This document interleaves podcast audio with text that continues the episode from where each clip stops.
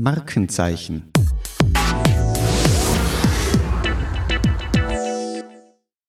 Liebe Freunde der erfolgreichen Markenkommunikation, herzlich willkommen zu einer weiteren Folge des Faktor Markenzeichen Podcasts. Bei Faktor kreieren und kommunizieren wir starke Marken, von Unternehmensmarken, Produktmarken, aber eben auch Arbeitgebermarken, also sogenannte Employer Brands. Employer Branding wurde in den letzten Jahren durch einen sehr umfassenden Arbeitskräftemangel immer wichtiger. Gleichzeitig erleben wir in Employer Branding Projekten immer wieder, dass es sehr viele Fragezeichen gibt. Was sind denn jene Faktoren, die eine Employer Brand jetzt wirklich attraktiv machen? Was haben Führungsstil oder die Zufriedenheit der bestehenden Mitarbeiterinnen mit dem Erfolg von Employer Branding Projekten zu tun? Oder auch, welche Aspekte man beachten muss, um eine dauerhaft starke und attraktive Arbeitgebermarke schaffen und kommunizieren zu können. Ich freue mich wirklich sehr, dass ich heute einen Experten bei mir begrüßen darf, der sich seit Jahren sehr, sehr genau mit diesen Fragen beschäftigt und wir gemeinsam die Do's und aber auch die Don'ts im Employer Branding besprechen können. Herzlich willkommen, Nikolaus Scheidweiler von Employer Branding Now. Ja, guten Morgen, Mario. Ich freue mich, dass ich hier sein darf. Ich habe ja schon einige deiner Podcasts gehört und deswegen freue ich mich insbesondere, dass ich mal der Experte sein darf. Darauf freuen wir uns heute beide. Wir steigen gleich ein mit deinem Verständnis von Employer Branding. Nikolas, was bedeutet für dich Employer Branding und warum ist dieses Thema für dich so spannend, dass du dich seit Jahren sehr, sehr intensiv damit beschäftigst? Ja, ursprünglich komme ich aus dem Bereich PR, Public Relations, ähm, und dann ab 2013 haben wir uns eben mit dem Thema Employer Branding beschäftigt. Allerdings kommen jetzt schon die nächsten zwei Begriffe zum Tragen, die wir kennen müssen dabei, Personalmarketing und Recruiting. Am Ende haben wir damals Personalmarketing gemacht. Das heißt, wir haben dafür gesorgt, dass eine Marke, ein Arbeitgeber bekannt wird bei den Zielgruppen, Kontaktpunkte aufgebaut werden, also klassische PR im Prinzip, also Webseite, Blog, Social Media, YouTube etc. Und äh, der äh, zweite Begriff, der oft im Kontext genannt wird, ist eben Recruiting. Den muss man auch im Kopf haben. Recruiting heißt, ich verkaufe sehr konkret die Stellenanzeige. Also Conversion, also das ist Verkauf. Und jetzt kommen wir eben zum äh, Schritt nach vorne zum Employer Branding. Und Employer Branding umfasst viel, viel mehr als eben nur die Markenkommunikation, sondern wir sind an der Schnittstelle zwischen Strategie des Unternehmens, des Arbeitgebers, wir sind an der Schnittstelle damit auch zur Geschäftsleitung, zum Personalwesen und im Marketing in der Unternehmenskommunikation. Dadurch gewinnt das Ganze ja eine gewisse Komplexität. Und Employer Branding in meiner Definition heißt eben eine inhaltliche Ausgestaltung einer, eines Arbeitgebers hinsichtlich der Bedürfnisse potenzieller Wunschmitarbeiter, potenzieller Wunschbewerber und Bedürfnisse, dazu kommen wir hoffentlich später nochmal zur Candidate-Persona, ähm, wie kann ich die als Arbeitgeber erfüllen? Also das heißt, es geht wirklich um sehr viel auch die Fragen der Benefits, es geht um Fragen der Motivatoren, Talentmanagement, Führung, natürlich geht es auch um Fragen der Werte, es ist viel, viel komplexer, als einfach eine normale Unternehmensmarke oder Produktmarke aufzubauen. Und das ist das, was man ja im Alltag auch häufig sieht. Ich denke auch aus dieser Schnittmenge, du hast es sehr schön auf den Punkt gebracht, aus Strategie und Geschäft, damit Geschäftsleitung oder Geschäftsführung, Personal und Marketing. Also es ist auch organisatorisch übergreifend zu denken, wenn man es denn richtig machen will. Und da wird es natürlich komplexer, als äh, wenn es nur monothematisch eine Disziplin wäre. Also wir ordnen die Aufgaben auch unterschiedlich zu. Also wenn wir über Employer Branding reden, das ist halt, äh, da ziehen wir dann eben die Geschäftsleitung mit an den Tisch, äh, Personal, Marketing, Unternehmenskommunikation, ähm, Personalvertreter, tatsächlich auch Betriebsräte. Das ist also quasi der Start ins Employer Branding. Im Personalmarketing ist es dann tatsächlich die Marketingabteilung, die Unternehmenskommunikation, geben das dann auch an äh, Branding-Agenturen weiter, weil da geht es ja wirklich darum, wie baue ich Kontaktpunkte auf. Das Recruiting wiederum liegt stärker natürlich bei der HR-Abteilung. Da zählen halt auch Fragen zu wie Active Sourcing beispielsweise oder welche Kanäle setze ich dann ein, Facebook Ads und so weiter. Wie verkaufe ich die Stellenanzeigen? Grundsätzlich geht es eben im Employer Branding auch um die, die Unternehmensstrategie. Nehmen wir mal den Beispiel, ein Unternehmen möchte bestimmte Standorte aufbauen, also von, von Deutschland nach Österreich wachsen oder von Deutschland in die Tschechei beispielsweise. Da muss ich natürlich schon mal gucken, was brauche ich für potenzielle Mitarbeiterinnen und Mitarbeiter, was haben die für Bedürfnisse. Das heißt, in dem Moment startet schon das Employer Branding anhand der Unternehmensstrategie. Oder ein Unternehmen will kleiner werden. Employer Branding, dazu zählt auch der Aspekt äh, des Outplacement. Also wie verabschiede ich mich auch von bestehenden Mitarbeitern, wenn ich kleiner werden möchte? Ist auch Employer Branding. Deswegen, die Basis ist die Unternehmensstrategie und daraus ergeben sich dann Aspekte für die, für die Arbeitgebermarke, die einerseits als Identität ausgestaltet werden muss, mit inhaltlichen Angeboten und natürlich auch im Image, in der Kommunikation dann nach außen ähm, dargestellt werden muss. Man sieht hier in diesen ersten paar Minuten schon, wie vielfältig und spannend dieses Thema ist. Darum macht es mir ganz besonders Freude, heute mit dir zu plaudern. Gleichzeitig ist dieses Thema Employer Branding natürlich auch aufgrund des immer akuter werdenden Arbeitskräftemangels ein immer wichtigeres Thema geworden. Äh, wenn man zurückblickt, und da muss man gar nicht allzu weit zurückblicken, war das noch eine Nischendisziplin. Du hast dich schon äh, vor vielen Jahren damit beschäftigt. Acht, eben, acht Jahre, neun ja, Jahre. Ja. Wo es mhm. äh, definitiv noch nicht so ein Thema war, wie es das heute ist. Jetzt spürt man, Nikolas, in Unternehmen immer wieder die Hoffnung, dass sich der Arbeitskräftemangel möglichst bald wieder irgendwie von selbst erledigen würde und wir dann ausreichend Arbeitskräfte wieder zur Verfügung haben. Wie stellt sich denn aus deiner Expertensicht die Situation dar? Einerseits, warum haben wir denn so einen akuten Arbeitskräftemangel und auch, wann ist wieder mit einer Entspannung dieser Situation zu erwarten? Äh, anders gefragt, ganz plakativ, lohnt sich noch ein Employer Branding Projekt zu starten oder ist das ohnehin in Kürze wieder erledigt? Ich denke, das erledigt sich erstmal bis auf weiteres gar nicht. Es geht ja um die Qualifikation der Wunschbewerberinnen und Bewerber. Vielleicht ist es ja sogar so, dass es genug Kandidatinnen und Kandidaten am Arbeitsmarkt irgendwie gibt. Die Frage ist, wie arbeitswillig sind die? Äh, stehen die dem Arbeitsmarkt in welcher Art und Weise zur Verfügung?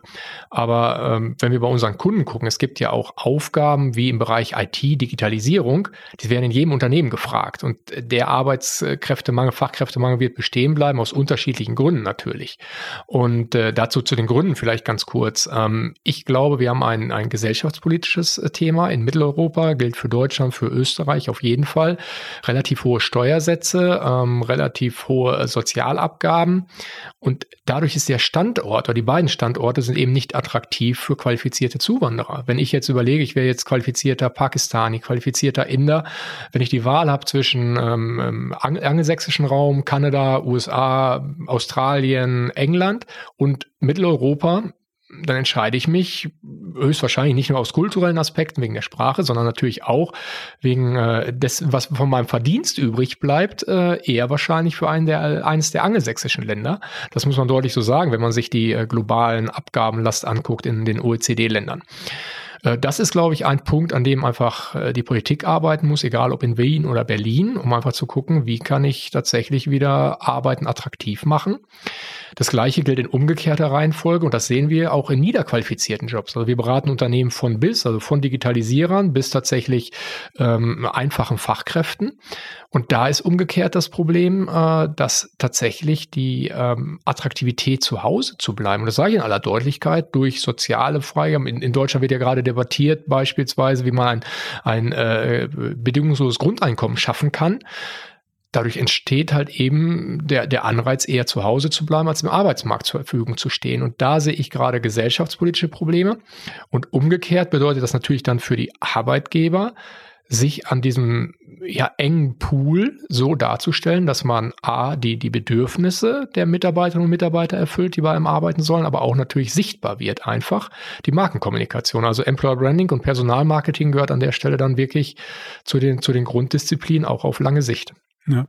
Ich würde da auch gern noch ergänzen, auch der Rückgang der geburtenstarken Jahrgänge ganz einfach, der uns, wenn man sich damit beschäftigt, in Kombination mit den von dir genannten Faktoren einen Ausblick gibt, dass auf etliche Jahre hinaus keine Beruhigung wirklich am Arbeitsmarkt zu erwarten ist. Äh, ne? Äh, absolut. Dazu zählt eben auch wieder das Thema Bildungsfragen. Ähm, in Deutschland, ähm, ich beobachte so ein bisschen äh, die Bildungsangebote einfach Schulen, Universitäten.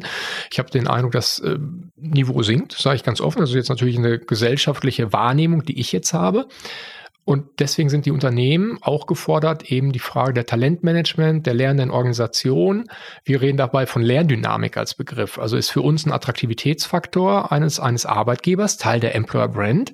Wie weit kann ich äh, meine Mitarbeiterinnen und Mitarbeiter auch weiterentwickeln? Gerade jüngere Generationen, wenn ich jetzt an die Generation Z äh, denke, Generation Alpha, das sind ja die, die jetzt in den Arbeitsmarkt dringen werden, ähm, die wünschen sich auch eine höhere Flexibilität natürlich. Auf der anderen Seite haben die aber, die dann attraktiv sind wieder für Arbeitgeber als Wunschkandidatinnen und Kandidaten, haben auch einen Wunsch, sich selber weiterzuentwickeln. Das ist ein ganz starkes Bedürfnis, was wir immer wieder feststellen. Und dem muss ich halt dann wieder als Arbeitgeber auch Rechnung tragen, indem ich eben eine vernünftige Personalentwicklung, wie gesagt, wir benutzen den Begriff Talentmanagement, lernende Organisation, noch weiter auflade als inhaltliches Angebot, um Bedürfnisse der Wunschbewerber und Bewerber zu erfüllen. Und dadurch werde ich natürlich als Unternehmen besser. Wenn ich meine Mitarbeiter zielgerichtet in verschiedenen Facetten, sei es eben in fachlichen Weiterbildungen, aber auch in sozialen, kulturellen Weiterbildungen, Kultur, Unternehmenskultur weiterbilde, dadurch entsteht natürlich auch wieder eine größere Bindung. Und das ist eben Teil der Employer Brand. Und für mich persönlich ist auch das Talentmanagement eben ein Fokus des Arbeitgebers in Zukunft.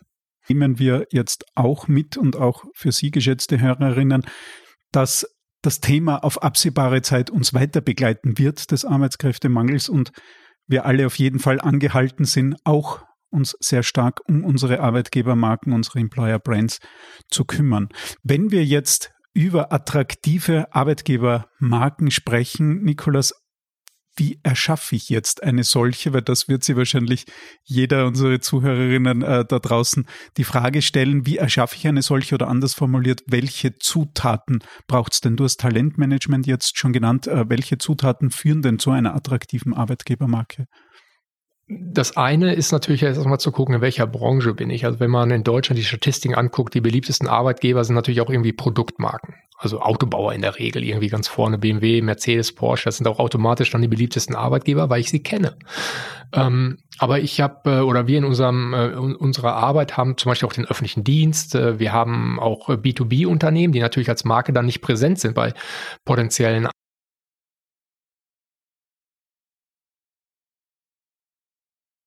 Mitarbeitern und Mitarbeiterinnen. Und da beginnt eben das Problem. Das eine ist sicherlich zu sagen, was kann ich inhaltlich anbieten?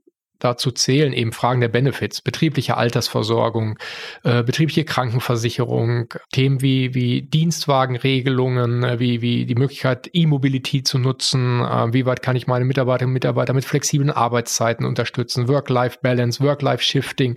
Da tauchen ganz viele Aspekte auf, eben auch das Outplacement, wie gehe ich mit Mitarbeitern um, die ich entlassen muss beispielsweise. Das zahlt alles eben erstmal inhaltlich drauf ein, Prozesse, Organisation einer Arbeitgebermarke, also innerhalb des Teams, wie funktioniert Führung? Ähm, habe ich flache Hierarchien? Habe ich hohe Hierarchien? Das ist erstmal per se erstmal nur, nur ein Bestandteil der, der Arbeitgebermarke, muss natürlich zu, zu den Wunschbewerbern und Bewerbern passen. Also ich erzähle immer das Beispiel, wenn mir, wenn ähm, dann, dann das Angebot kommt, ja, hier ist, äh, wir haben tolle flache Hierarchien. Ich persönlich wäre nicht die Zielgruppe für ein Unternehmen mit flachen Hierarchien, weil ich muss zugeben, ich mag Hierarchien grundsätzlich. Wenn ich Mitarbeiterinnen und Mitarbeiter habe, Kollegen und Chefs habe, das, das gibt mir persönlich Sicherheit. Also gut, ich bin natürlich jetzt Unternehmer, aber ich würde nicht für ein Unternehmen arbeiten, wo es heißt, flache Hierarchien, wir finden morgens immer, wer der Geschäftsführer ist. Das heißt, ich muss gucken, welche innerlichen Angeboten schaffe ich für meine Wunschbewerberinnen und Bewerber. Und der zweite Aspekt ist dann eben das Thema Markenkommunikation für den öffentlichen Dienst, für ähm, B2B-Unternehmen. Wie werde ich überhaupt sichtbar? Und da kommen wir natürlich zu den klassischen Themen, die auch äh, Faktor natürlich bedient. Ähm, Fragen äh, Webseite, wie arbeite ich mit äh, Social Media zusammen? Äh, wie setze ich YouTube ein? Welche Kontaktpunkte habe ich auf Messen? Welche Kontaktpunkte habe ich im Bus und Bahn, Griffstangenhänger? Da gibt es ja das ganze Instrumentarium des äh, Marketings und der Markenkommunikation. Und das muss ich dann eben auch nutzen, einfach sichtbar sichtbarer werden. Und äh, daran arbeiten wir tatsächlich mit unseren B2B und öffentlichen Dienstkunden, weil im Gegensatz zu Produktmarken sind sie halt eben nicht im, im, im, im Sichtbarkeitsbereich äh, ihrer, ihrer Kandidaten. Das heißt, die haben da definitiv was aufzuholen. Eine ganz wichtige Erkenntnis, die wir aber jetzt schon mitnehmen, ist dieser Fit zur Zielgruppe. Und das, äh, was du angesprochen hast, scheint mir ganz wesentlich, nämlich, dass wir uns verabschieden von One Size Fits All, also dass wirklich alle alles gleich attraktiv finden, sondern bitte wirklich darauf zu achten, was ist Ihre Zielgruppe, welche Art äh, von Kandidaten möchten Sie ansprechen, wer sind Ihre Wunschmitarbeiter und was haben die für Bedürfnisse. Und es gibt da nicht das eine Erfolg Erfolgsrezept. Du hast jetzt schon angesprochen, eine Zutat äh, sind definitiv die Benefits äh, und da idealerweise mehr als der kostenlose Obstkorb, der vielleicht nicht mehr alleinselig machend ist. Eine zweite äh, Dimension eben auch die Organisation. Äh, was können wir uns da vorstellen? Was ist da einem Wunschkandidaten wichtig Richtung der Organisation? Weil das, da wird es schon ein wenig diffuser und weniger greifbar für die meisten wahrscheinlich. Vielleicht nochmal kurz einen Schritt zurück in die, in die äh, Definition oder der, also für uns, also gemäß meiner Arbeit, äh, rede ich einerseits von Benefits als Attraktivitätsfaktoren haben wir darüber gesprochen, alles, was ich irgendwie bezahlen kann, irgendwie planen äh, kann mit, mit Geld, monetär, Urlaubszeitregelung und so weiter. Dann äh, das zweite sind eben die Motivatoren. Dazu zählen äh, eben Führungsansatz, Talentmanagement, ähm, das Thema ähm, Diversity kann auch eine große Rolle spielen, je nach Unternehmensart und so weiter, dass ich äh, darauf setze, dass ich diverser werde. Ich betone an dieser Stelle, klar ist es ein gesellschaftliches Ziel und ein Anspruch, diverser zu werden und inklusiv zu werden, aber das muss nicht für jeden Job zu sein, nicht für jedes Unternehmen. Wenn ich jetzt an Gerüstbauer denke, habe ich jetzt, äh, brauche ich irgendwie Männer, 1,90 Meter groß, breite Schultern, dann nützt mir jetzt nicht eine äh, kleine 1,50 Meter große Frau mit Migrationshintergrund. Also das nützt mir jetzt erstmal nichts, weil ich sage, ich will divers werden. Also ich muss immer am Ende, jetzt kommen wir wieder zum Anfang des Gesprächs, an die Unternehmensstrategie denken. Was will ich überhaupt erreichen als Unternehmen? Wo will ich hinwachsen? Ist das überhaupt möglich? Will ich im arabischen Raum wachsen? Ist es vielleicht schwieriger, mit Frauen da zu arbeiten? Muss man so sagen. Und da muss man halt immer gucken, welche Zielgruppen brauche ich für, für den Geschäftserfolg. Und das ist eben Teil des Employer Brandings. Ähm, und dann kommen wir eben zu den, zu den Prozessen und der Organisation. Und äh, da schreibe ich tatsächlich gerade einen Blogartikel dran zum Thema das Wie. Ich muss mal kurz ausholen wieder. Ähm, The Golden Circle kennst du ja, Simon Sinek oder die Zuhörer kennen den auch. Also das geht ja vom Was, äh, was, wie, warum. Und äh, es wird ja oft gesagt von Simon Sinek, start with the why. Also das wäre eben so die Hauptgrund. Also Werte, bisschen das Thema natürlich Norm, bisschen Regeln und so weiter.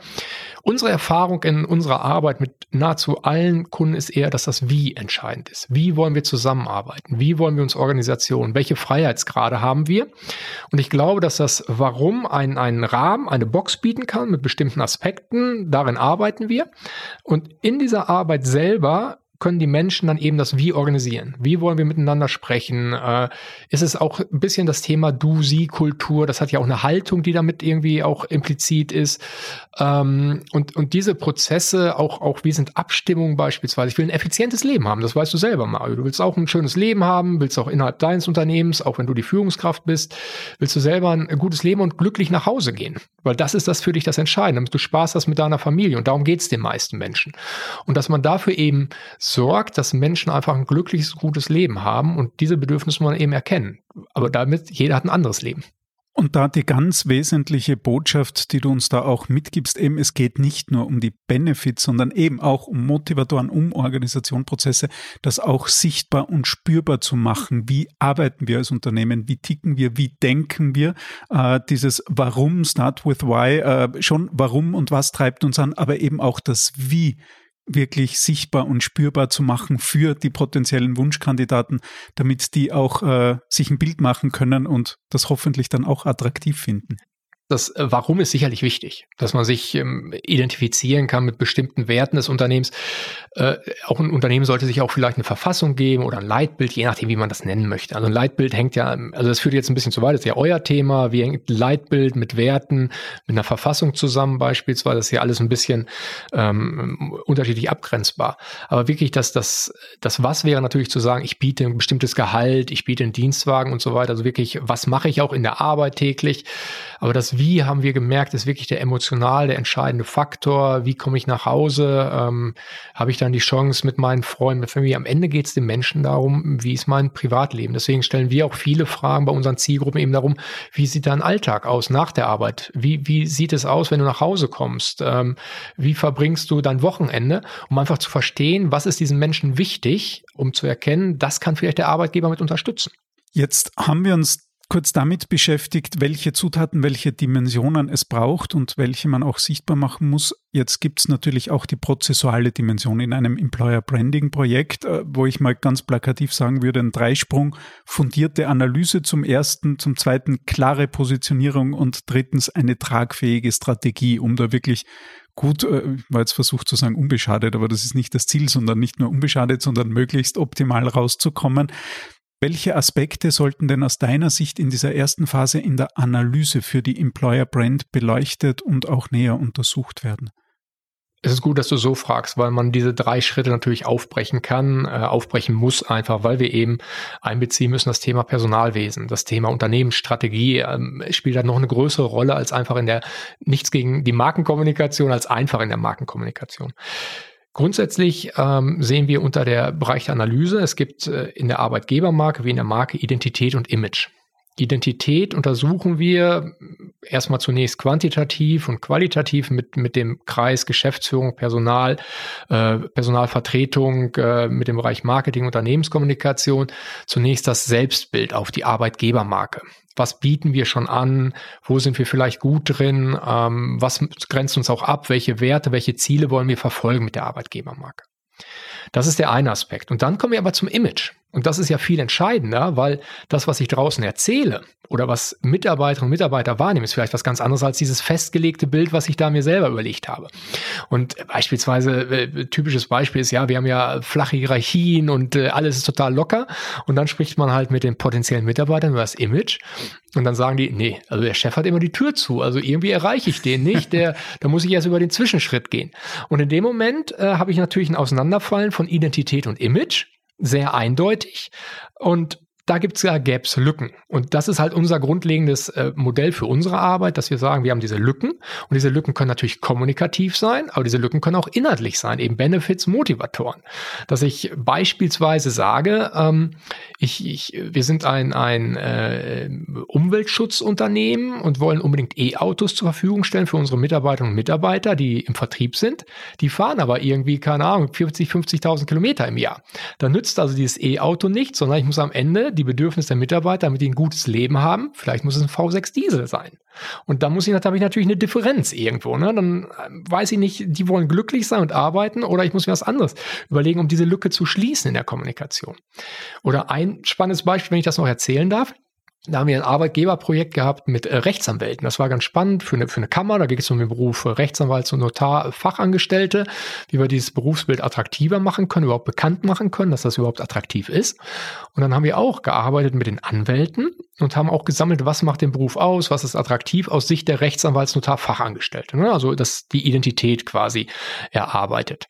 Und da blieb ein Feld frei, komme ich jetzt später zu. Und dann haben wir eben eine Image-Analyse gemacht mit den Mitarbeitern und Mitarbeitern. Da arbeiten wir mit einer bestimmten Methode.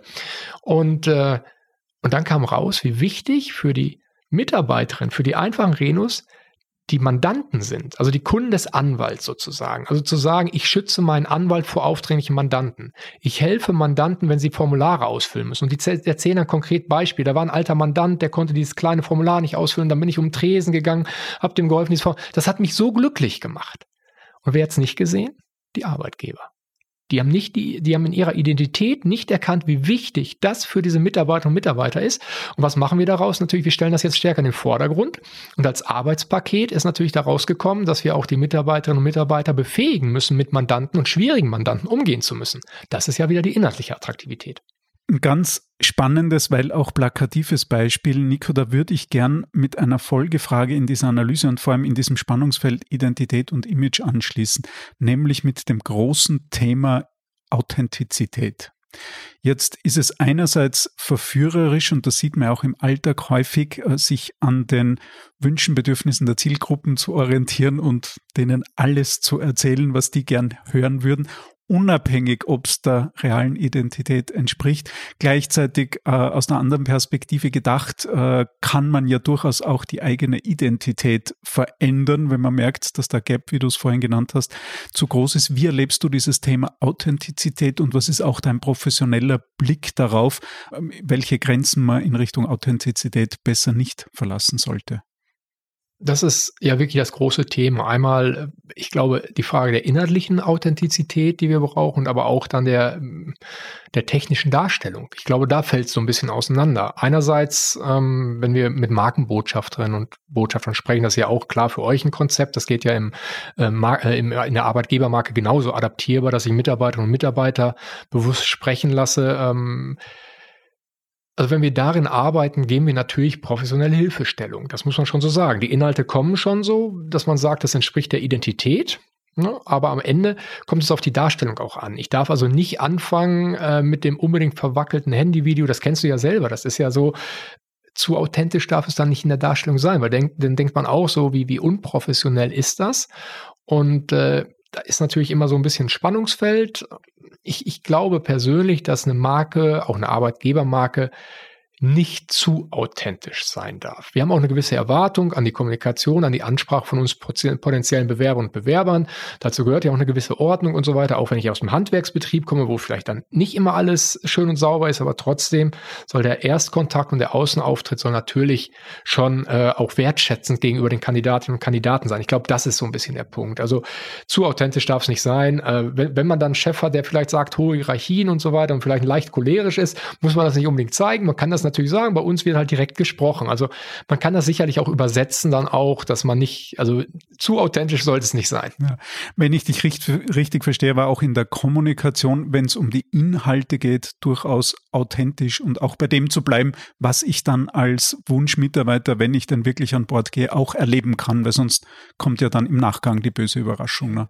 Genau, also äh, natürlich ähm, das Problem zwischen Identität Image ist ja, wenn ich jetzt wirklich was völlig anderes erzähle, als wir wirklich sind als Arbeitgeber. Und, ähm, und dann trete ich an an die Kandidaten, die bewerben sich im Recruiting-Prozess, also Kontaktpunkte über Personalmarketing, haben tolle Geschichten bei YouTube gesehen, haben bei Social Media gesehen, aha, so läuft das bei denen, irgendwelche Kacheln wahrgenommen, äh, gehen dann in den Recruiting-Prozess, kommen auf die, auf die Karriereseite, kommen auf die äh, Stellenanschreibung, machen, machen die Conversion, also bewerben sich, kommen dann ins Unternehmen und in Deutschland, ich weiß jetzt tatsächlich nicht, wie es in Österreich ist, in Deutschland hast du ja eine sechsmonatige Probezeit und da verliert man die Leute in der Probezeit. Das kostet ja auch massiv Geld. Leute zu verlieren frühzeitig. Also ich habe diesen ganzen Recruiting-Prozess gehabt und dann hauen die Leute ab. Ähm, und da, deswegen darf das nicht zu weit auseinanderfallen. Auf der anderen Seite, wie gesagt, es äh, sollte trotzdem eine wertschätzende, professionelle, inhaltlich stimmige Ansprache sein, die natürlich der Identität entspricht. Nico, jetzt ist es bei Unternehmen immer wieder spürbar, dass man im Recruiting dringend Erfolge braucht, freie Stellen, die aber unbedingt besetzt werden wollen. Und aber häufig dann von der Haltung her eben ein bisschen Employer Branding mitmachen würde, damit äh, ganz einfach pragmatisch diese Recruiting-Erfolge möglich werden. Jetzt habe ich die Erfahrung gemacht, dass man auch im Employer Branding, wie übrigens bei allen Markenprojekten, nicht ein bisschen Marke machen kann und auch nicht ein bisschen Employer Branding, sondern die Übung wirklich professionell und fundiert gemacht werden muss, damit auch echte Wirksamkeit geschaffen wird. Wie siehst und erlebst du das in deiner Praxis? Geht das ein bisschen oder geht das halbe Kraft voraus oder muss man sich dem ganz oder gar nicht widmen? Fangen wir zunächst mal mit dem Recruiting an. Das ist ja schon ganz spannend, dass du sagst, äh, kurzfristige Erfolge und so weiter. Ähm, tatsächlich haben wir dafür auch ein Modell. Das muss man sagen. Wir nennen es Ad-Hoc-Recruiting. Also das heißt, wenn man kurzfristige Erfolge haben möchte, also nochmal im Dreiklang, Employer Branding, Personalmarketing, Recruiting. Recruiting, ich verkaufe die Stellenanzeigen möglichst effizient. Wir haben ja auch schon mal darüber gesprochen, wie kann ich mit TikTok-Werbung möglichst effizient Leute auf meine Stellenanzeigen bringen. Ähm, Natürlich besteht die Möglichkeit, das zu machen. Dann bekomme ich auch meine Bewerbung rein durch Meta-Werbung, also Instagram und Facebook, Google Ads, YouTube-Werbung und so weiter. Da gibt es ja Unterziel Stellenanzeigen, klassisch Radiowerbung und so weiter. Dann bringe ich die Leute auf meine Stellenanzeige und kriege auch Bewerbung rein. Aber die Frage ist halt, kriege ich dann diese notwendige Conversion rein? Was machen die Leute auf der Stellenanzeige, auf der Webseite? Verstehen die überhaupt, was das ist? Und was in der Stellenanzeige drin steht, entspricht das wiederum den Bedürfnissen, den Erwartungen der Leute, die diese Stellenanzeige dann entdecken durch die Werbeformate. Und deswegen muss man grundsätzlich immer ganzheitlich denken, sich zu überlegen, habe ich überhaupt die richtigen Angebote für meine Kandidatinnen und Kandidaten, die dann auch mein Unternehmen weiterbringen? Wir, wir arbeiten ja auch kundenbedarfsmäßig ja natürlich auch mal mit dem Recruiting. Klar, wir brauchen es ja auch, die, die Tools. Alles andere macht ja keinen Sinn, wenn man das nicht von vorne bis hinten dann auch anbietet und sagt, okay, wir helfen euch euren Personalbedarf zu decken. Aber ganz ohne die Überlegung, müssen wir uns verändern? Brauchen wir andere Arten von Benefits? Müssen wir Benefits rausschmeißen, auch aus Effizienz- und Kostengründen? Manchmal habe ich Benefits, die, die kein Mensch in Anspruch nimmt, beispielsweise. Das gibt's auch. Ähm, die aber kosten. Und dann versuche ich eben mit den Kunden eben die Arbeitgebermarke zu optimieren, indem wir halt grundsätzlich wieder vom Recruiting nach vorne gehen und sagen, okay, wir haben Recruiting-Erfolge, aber ihr seht, das funktioniert nicht ganz so, wie es funktionieren könnte. Wir gehen quasi doch nochmal an die Identität und überlegen uns, bieten wir überhaupt das Richtige an. Das ist eine ganz spannende Erkenntnis und, und auch in dieser Klarheit für unsere Hörerinnen und Hörer, dass man sagt, einerseits äh, sozusagen Recruiting, die Richtigen anzusprechen, diese Übung muss schon erfüllt werden, aber deren Bedürfnisse dann zu erfüllen, da sind wir eigentlich wieder im Employer Branding und richtig zu zeigen, was die sich auch erwarten. Das ist ein schönes Bild und äh, gefällt mir auch eben in diesem Konnex des ganzheitlich Denkens. Man kann nicht nur isolierten kleinen Teil sich rauspicken und dann erwarten, dass alles funktioniert und sich die Sorgen auflösen. Natürlich gucken wir uns in dem, in dem Analyseprozess der Identität natürlich auch die Stellenanzeigen an und gleichen das dann natürlich ab mit dem, was das Unternehmen wirklich bietet. Manchmal ist es auch so, dass in den Stellenanzeigen Sachen nicht drinstehen, die ein Unternehmen in der Identität festgelegt hat. Das ist ja auch immer skurril dann auch. Ach, das machen wir ja. Warum steht das nicht in der Stellenanzeige? Auch ein Klassiker. Äh, ist natürlich nochmal, nochmal eine andere Baustelle. Auf der anderen Seite stehen in der Stellenanzeige manchmal Dinge drin, ähm, wo ich den Kunden auch kenne. Und dann denke ich so, nee, das, das seid ihr nicht. Ne, also bestimmte softe Themen halt so, ne? Eben wie, wie kommen wir wieder zum flache Hierarchien-Thema oder bei uns wird eine offene Sprechkultur ähm, äh, gepflegt beispielsweise und dann kenne ich den Kunden und denke so, Nein, das seid ihr nicht. Sprecht das natürlich an. Auf der anderen Seite soll die Stellenanzeige aber erstmal so schnell rausgehen. Und dann sage ich immer so, können wir machen, weiß ich aber nicht, ob das dann auf Dauer zum Erfolg führt. Und dann versuche ich die äh, Kunden natürlich zu motivieren, ähm, wieder den Schritt eins zu machen, arbeitet an eurer Identität oder an eurem Image und oder. Da haben wir eben die beiden äh, Parameter, die wir verändern können. Jetzt hast du in einem deiner Blogbeiträge übrigens ein sehr, sehr empfehlenswerter Blog für alle Interessierten Employer Branding Now. Äh, in einem deiner Blogbeiträge immer sehr schön äh, diese Identität auf den Punkt gebracht mit äh, mehr oder weniger drei Dimensionen, nämlich Werte, Kultur und Führungsstil. Welche Rolle spielen denn diese drei Zutaten der Identität dann im Employer Branding? Bei Werte waren wir vorhin schon ganz kurz, aber auch Kultur und ganz speziell Führungsstil finde ich da sehr spannend. Da sind wir natürlich im Bereich ähm, des Reason Why, also des Warums äh, natürlich. Und bei uns erarbeiten wir natürlich dann auf Basis des, der Image- und Identitätsanalyse, also wir bringen ja beides zusammen, natürlich bestimmte Werte, für die die Mitarbeiter sich mit identifizieren können und natürlich auch die, der Arbeitgeber selber, die Identität. Und deswegen sind diese Werte, das muss nicht lang sein, das sind oftmals fünf, sechs Werte, die wir definieren, die wir runterbrechen, die dann natürlich auch durch die Führungskräfte vorgelebt werden und dann wieder einen Einfluss haben auf die Unternehmenskultur. Äh, Leadership Branding ist ja auch ein großes Thema. Ähm, es gibt klare Statistiken dafür, dass die Menschen kündigen wegen der falschen Führungskraft. Und äh, deswegen beginnen wir dann auch immer mit den Führungsebenen von oben nach unten, um eben Werte-Workshops zu machen, um eben den, den, ja, Change halte ich immer für einen großen Begriff, weil es liegt ja schon auch viel vor an, an kulturellen Faktoren, die vielleicht auch richtig sind. Ich meine, es gibt erfolgreiche Unternehmen, die haben kulturelle Faktoren und diese kulturellen Faktoren muss ich dann natürlich dann auch wieder für meine Zielgruppen kommunizieren. Vielleicht sind die Werte richtig und dann bewerben sich halt nur meine Zielgruppen, die ich ansprechen möchte. Also der Punkt ist, ähm, nicht jeder passt zu jeder Kultur. Du hattest eben selber ähm, auch eine, eine meiner, meiner von meinen Standardpräsentationen eine, eine Folie gebracht, one size fits it all. Das ist nicht so. Oder ich, ich formuliere es auch immer so, Helmut Schmidt, der große deutsche Kanzler, hat ja mal, ob er es gesagt hat, weiß ich nicht, können auch andere gesagt haben, ähm, gesagt, wer nach allen Seiten offen ist, ist nicht ganz dicht. Und eine Kultur hat halt bestimmte Parameter und bestimmte Werte. Und die muss ich halt dann auch vermitteln. Und deswegen sehen wir auch Kulturworkshops als Fähigkeiten im, im Talentmanagement. Ich muss halt meinen Mitarbeitern und Mitarbeitern im Talentmanagement auch vermitteln, das ist unsere Kultur, dazu stehen wir, lebt das nach außen. Und das, deswegen dieser Dreiklang gehört dann eben zusammen, äh, weil das eben auch von den Führungskräften nach vorgelebt werden muss. Ja. Jetzt hast du gerade auch angesprochen, eben äh, man geht in ein Unternehmen und äh, verlässt das Unternehmen, aber wegen der Führungskraft. Das heißt, Führungsstil ist, ist da eine maßgebliche Dimension. Du hast auch mal sehr schön gesagt, fachliche Kompetenz allein macht keine erfolgreiche Führungskraft. Was macht denn die erfolgreiche Führungskraft, die dann auch in der Lage ist, die Talente, die Wunschkandidaten im Unternehmen zu halten? Da, dazu muss ich leider oder auch richtigerweise zugeben, äh, wir arbeiten im Bereich Employer Branding mit vielen unterschiedlichen Experten zusammen. Ähm, ich bin halt, lege halt den Fokus auf, die, auf das Personalmarketing, auf inhaltliche Ausgestaltung, Benefits, Motivatoren, Talentmanagement. Führung, dafür haben wir andere Experten, das muss ich an der Stelle zugeben. Aber grundsätzlich habe ich natürlich äh, durch meine Erfahrung eine klare Vorstellung. Aber wir kommen natürlich jetzt immer wieder auf die äh, Punkte raus. Äh, Empathie natürlich, das ist natürlich ein Klassiker.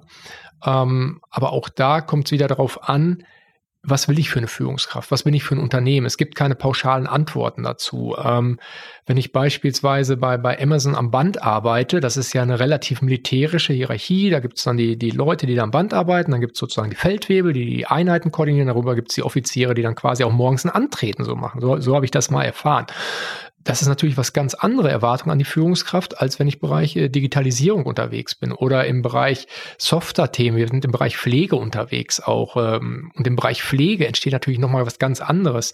Zuletzt hatten wir einen Workshop äh, oder, oder wir arbeiten gerade an der Arbeitgebermarke einer, einer öffentlichen Behörde das ist natürlich nochmal ein ganz anderer Aspekt. Die sind halt Sacharbeiter, die dann über bestimmte Zeiten äh, aufsteigen, auch als Führungskraft.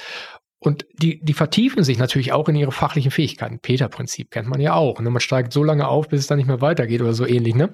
Und äh, wir müssen den Menschen dann beibringen, eben die, diese fachliche Aufgabe ist zwar irgendwo noch wichtig, dass du verstehst, wie es läuft, aber du kümmerst dich um die Menschen mehr. Und dann haben wir nämlich auch das Thema Kommunikation. Eben, wenn wir wieder beginnen bei Werte, Kultur, dann soll die Kommunikation ja auch wieder ähm, nach unten stattfinden. Welche Informationen habe ich? Also, was wir auch oftmals erleben, dass Informationen eben nicht bei den unteren Ebenen ankommen, weil die Führungskräfte es nicht können, vergessen, unter Umständen nicht wollen, führen durch Informationsvorbehalt, hieß es mal spaßeshalber bei der Bundeswehr, äh, als ich da noch als Offizier war.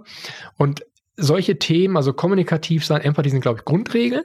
Aber da muss ich halt wieder gucken, was bin ich für ein Unternehmen, wie arbeite ich, brauchen meine Mitarbeiterinnen und Mitarbeiter eher Streicheleinheiten oder müssen die halt auch mal eine klare Ansage bekommen. Und deswegen gibt es da keine pauschale Antwort, wie eine Führungskraft sein soll. Gleichzeitig aber die Erkenntnis, die wir mitnehmen können und auch sollen, dass Führungsstil ganz, ganz relevante Dimension auch im Employer Branding darstellt. Vielleicht, vielleicht darf ich da noch kurz was sagen. Es gibt ja verschiedene Führungsstile, autoritär, äh, kooperative Führungsstile, ähm, es ist auch situationsabhängig am Ende. Also es gibt halt Phasen, da muss ich auch mal auf den Tisch schauen und sagen, jetzt machen wir das so im Sinne des Unternehmens. Das kann man natürlich auch festlegen und äh, da kommen wir wieder zum Thema authentisch. Man weiß, der Chef ist so, dass er mal auf den Tisch schaut und sagt, hier, so müssen wir es jetzt machen. Auf der anderen Seite gibt es natürlich auch Phasen, wo man dann auch mal gemeinsam an Problemlösungen diskutieren kann. Das, ich glaube auch, dass eine Führungskraft am Ende sehr facettenreich sein muss, sehr variabel sein muss und nicht nur einen Führungsstil beherrschen muss, sondern wirklich sehen muss, okay, in dieser Situation brauche ich den, der Mitarbeiter braucht vielleicht hier mal eine Streichleinheit, den Mitarbeiter muss ich mal ähm, den muss ich auch mal anschreien, dass er Feedback bekommt. Also äh, wenn ich jetzt wieder von mir ausgehe, ich vergleiche das ja immer mit mir als, als Mitarbeiter. Ich war Offizier, also Soldat und äh, es war für mich absolut in Ordnung, wenn dann mal, als ich in der Ausbildung war, mich ein Unteroffizier oder Feldwebel mal dann gefaltet hat. Ja, das war für mich in Ordnung. Bei anderen muss man vielleicht ein bisschen vorsichtiger dran gehen, dass man sagt, okay, vielleicht muss ich den mit Samthandschuhen anfassen, weil sonst funktioniert hier gar nichts mehr. Also äh, sowohl situativ auf die Einzelperson gehend und was wir natürlich auch sehen, ist, äh, dass beispielsweise klassische autoritäre Führungsstile aktuell in hochqualifizierten Branchen oder bei hochqualifizierten Mitarbeitern sehr, sehr verpönt sind, also dort dann überhaupt nicht mehr funktionieren, ja. sondern eher den Fluchtreflex dann Da sind wir wieder beim Thema beim Wie. Ja. Wie möchte ich arbeiten? Und äh, es hängt halt davon ab, also es es hängt halt wirklich ab, in welcher Branche bin ich. Ähm, bei den Renos Refas oder Rechtsanwaltsnotar Fachangestellt, das hatte ich als Projekt schon mal genannt. Da kann zum Beispiel noch mehr in den Dialog gegangen werden. Wird Anwälte sind keine ausgebildeten Führungskräfte, das muss man deutlich so sagen. Wie Ärzte zum Beispiel auch nicht, wie Steuerberater nicht. Da haben wir, da haben wir in der Regel haben wir da Führungsthemen in der Arbeitgebermarke auch. Und äh, dass da noch stärker eben in die Wertschätzung gegangen wird für Steuerfachangestellte, für Renus und so weiter. Auf der anderen Seite gibt es aber auch Handwerksbetriebe, ähm, die erwarten nichts anderes und haben auch nicht den Bedarf, da groß eingebunden zu werden in Entscheidungen. Das erfahren wir von den Leuten, die sagen dann, ach, keine Ahnung, wenn der Meister was sagt, mache ich das und dann gehe ich nach Hause Fußball spielen. Damit sind die zufrieden. Und wenn der Mitarbeiter zufrieden ist, ist der Arbeitgeber zufrieden.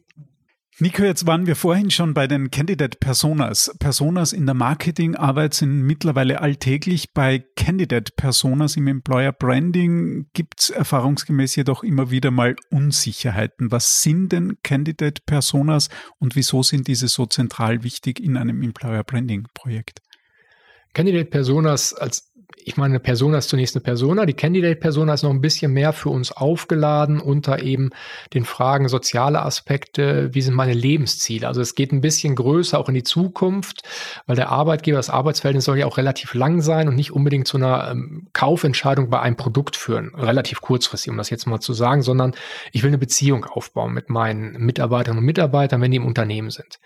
Und deswegen ist das so ein bisschen langfristiger auch gesehen. Wie sieht die familiäre Situation aus? Will ich noch stärker auch mich familiär entwickeln? Wie wohne ich noch ein bisschen mehr? Also, ähm, also es geht halt alles noch ein bisschen mehr auf die, auf die tatsächliche Lebenssituation. Und das schauen wir uns im Detail an. Aber das reicht uns eben noch nicht. Diese Candidate-Persona ist eine Vordefinition.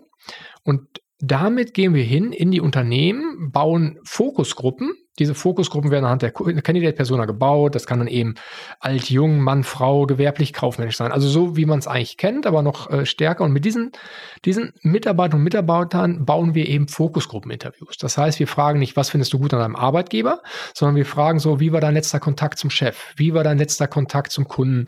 Wie war dein letzter äh, Kontakt zu Kollegen? Wie war dein letztes Erfolgsprojekt? Wie sieht deine Freizeit aus? Viele Wie-Fragen. Und dadurch bekommen wir Geschichten erzählt, Storytelling. Dazu kommen wir jetzt ja schon.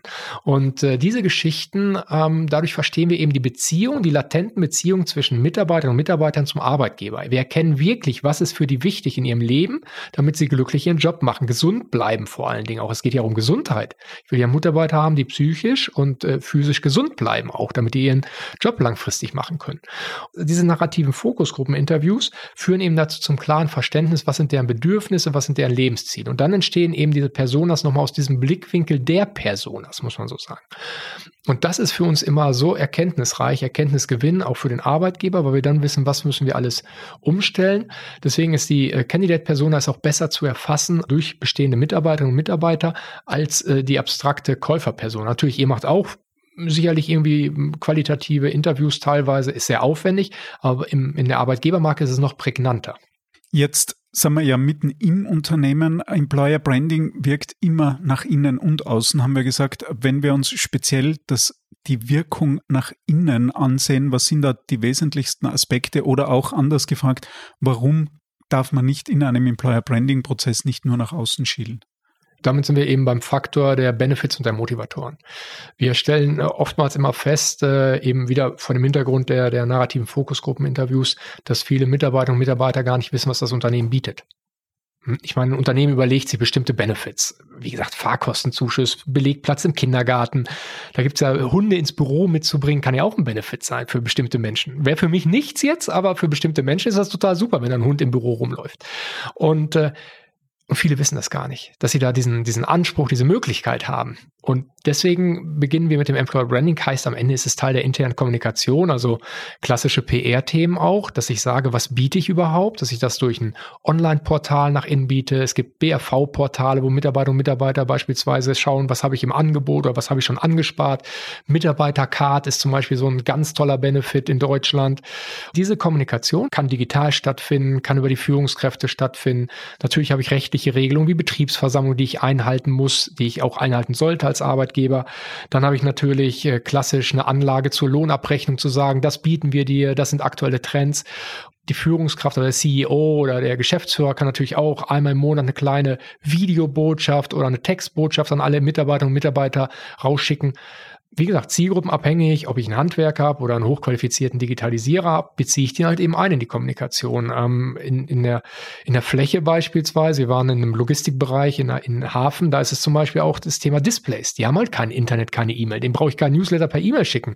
Da sind halt Displays oder das schwarze Brett ist dann ein klassischer Faktor, mit dem ich in die Kommunikation eingehen kann. Und diese interne Kommunikation trägt dann die Employer Brand nach innen. Also das Personalmarketing wirkt nach außen und die interne Kommunikation wirkt dann eben für die Arbeitgebermarke nach innen.